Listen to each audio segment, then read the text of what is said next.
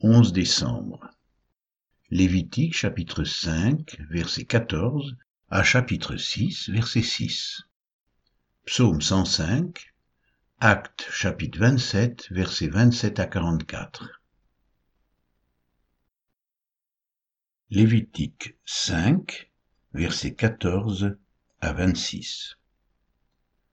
L'Éternel parla à Moïse et dit, Lorsque quelqu'un commettra une infidélité, et péchera involontairement à l'égard des choses consacrées à l'Éternel, il offrira en sacrifice de culpabilité à l'Éternel pour son péché un bélier sans défaut, pris du troupeau d'après ton estimation en cycle d'argent, selon le cycle du sanctuaire. Il donnera en y ajoutant un cinquième la valeur de la chose dont il a frustré le sanctuaire, et il la remettra au sacrificateur. Et le sacrificateur fera pour lui l'expiation avec le bélier offert en sacrifice de culpabilité, et il lui sera pardonné. Lorsque quelqu'un péchera en faisant sans le savoir contre l'un des commandements de l'Éternel des choses qui ne doivent point se faire, il se rendra coupable et sera chargé de sa faute. Il présentera au sacrificateur, en sacrifice de culpabilité, un bélier sans défaut, pris du troupeau d'après ton estimation. Et le sacrificateur fera pour lui l'expiation de la faute qu'il a commise sans le savoir, et il lui sera pardonné.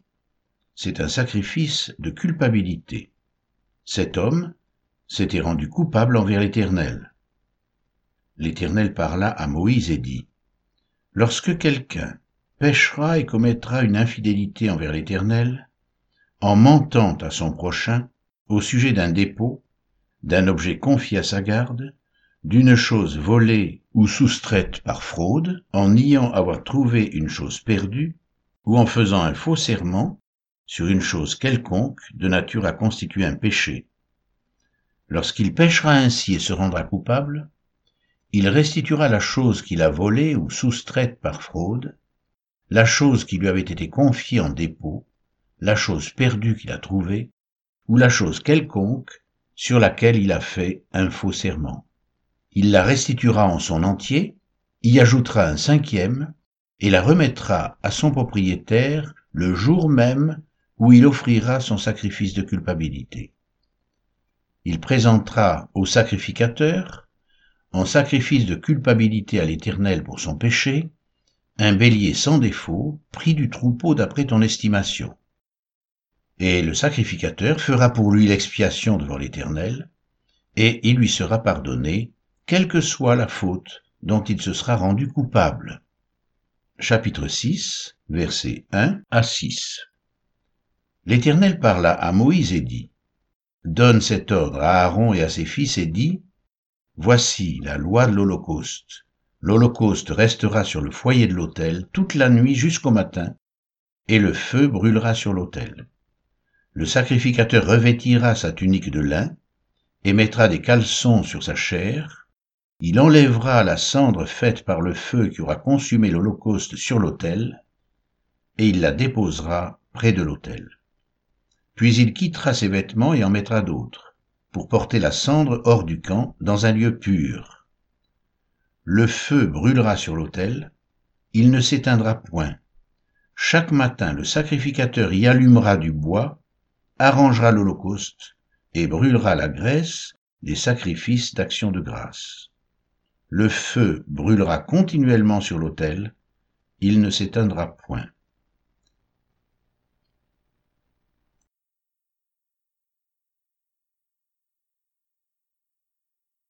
Psaume 105 Louez l'Éternel, invoquez son nom, faites connaître parmi les peuples ses hauts faits, chantez, Chantez en son honneur, parlez de toutes ses merveilles, glorifiez-vous de son saint nom, que le cœur de ceux qui cherchent l'Éternel se réjouisse. Ayez recours à l'Éternel et à son appui, cherchez continuellement sa face.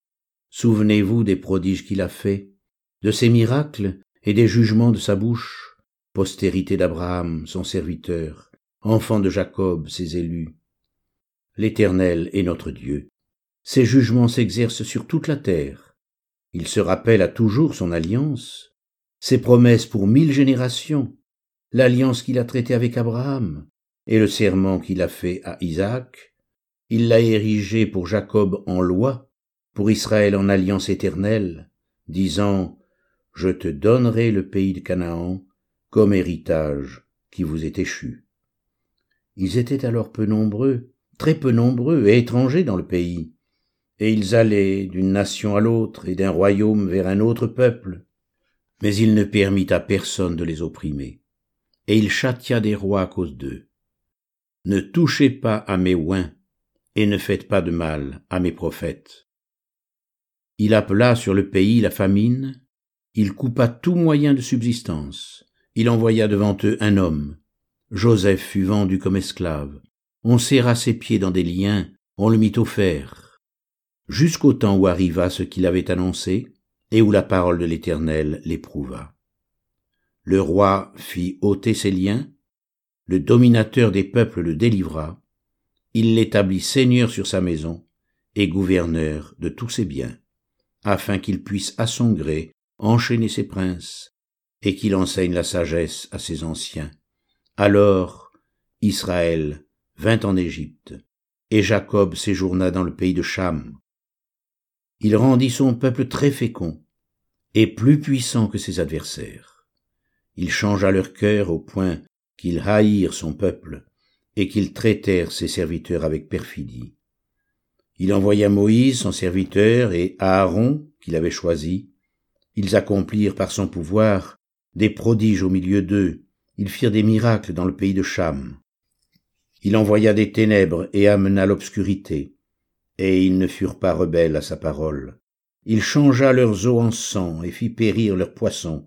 Le pays fourmilla de grenouilles jusque dans les chambres de leur roi. Il dit, et parurent les mouches venimeuses, les poux, sur tout leur territoire. Il leur donna pour pluie de la grêle, des flammes de feu dans leur pays. Il frappa leurs vignes et leurs figuiers, et brisa les arbres de leur contrée. Il dit, et parurent les sauterelles, des sauterelles sans nombre, qui dévorèrent toute l'herbe du pays, qui dévorèrent les fruits de leurs champs. Il frappa tous les premiers-nés dans leur pays, toutes les prémices de leur force. Il fit sortir son peuple avec de l'argent et de l'or, et nul ne chancela parmi ses tribus. Les Égyptiens se réjouirent de leur départ, car la terreur qu'ils avaient d'eux les saisissait. Il étendit la nuée pour les couvrir, et le feu pour éclairer la nuit. À leur demande, il fit venir des cailles, et il les rassasia du pain du ciel. Il ouvrit le rocher, et des eaux coulèrent. Elles se répandirent comme un fleuve dans les lieux arides. Car il se souvint de sa parole sainte, et d'Abraham son serviteur. Il fit sortir son peuple dans l'allégresse, ses élus au milieu des cris de joie. Il leur donna les terres des nations, et ils possédèrent le fruit du travail des peuples, afin qu'ils gardent ses ordonnances et qu'ils observent ses lois. Louez l'Éternel. Acte 27, versets 27 à 44. La quatorzième nuit, tandis que nous étions ballottés sur l'Adriatique, les matelots, vers le milieu de la nuit, soupçonnèrent qu'on approchait de quelque terre. Ayant jeté la sonde, ils trouvèrent vingt brasses. Un peu plus loin, ils la jetèrent de nouveau et trouvèrent quinze brasses. Dans la crainte de heurter contre des écueils, ils jetèrent quatre ancres de la poupe et attendirent le jour avec impatience. Mais comme les matelots cherchaient à s'échapper du navire et mettaient la chaloupe à la mer sous prétexte de jeter les ancres de la proue, Paul dit aux centeniers et aux soldats, Si ces hommes ne restent pas dans le navire, vous ne pouvez être sauvés. Alors les soldats coupèrent les cordes de la chaloupe et la laissèrent tomber. Avant que le jour paraisse, Paul exhorta tout le monde à prendre de la nourriture, disant, C'est aujourd'hui le quatorzième jour que vous êtes dans la tente et que vous persistez à vous abstenir de manger. Je vous invite donc à prendre de la nourriture, car cela est nécessaire pour votre salut, et aucun de vos cheveux ne se perdra. Ayant ainsi parlé, il prit du pain, et après avoir rendu grâce à Dieu devant tous, il le rompit et se mit à manger. Et tous, reprenant courage, mangèrent aussi. Nous étions dans le navire deux cent soixante-seize personnes en tout. Quand ils eurent mangé suffisamment, ils allégèrent le navire en jetant le blé à la mer. Lorsque le jour fut venu, ils ne reconnurent point la terre, mais ayant aperçu un golfe avec une plage, ils résolurent d'y pousser le navire, s'ils le pouvaient. Ils délièrent les ancres pour les laisser aller dans la mer, et ils relâchèrent en même temps les attaches des gouvernails. Puis ils mirent au vent la voile d'Artimon, et se dirigèrent vers le rivage. Mais ils rencontrèrent une langue de terre, où ils firent échouer le navire, et la proue s'étant engagée resta immobile, tandis que la poupe se brisait par la violence des vagues. Les soldats furent d'avis de tuer les prisonniers, de peur que quelqu'un d'eux ne s'échappe à la nage. Mais le centenier, qui voulait sauver Paul, les empêcha d'exécuter ce dessein. Il ordonna à ceux qui savaient nager de se jeter les premiers dans l'eau pour gagner la terre, et aux autres de se mettre sur des planches ou sur des débris de navires et ainsi tous parvinrent à terre sains et saufs.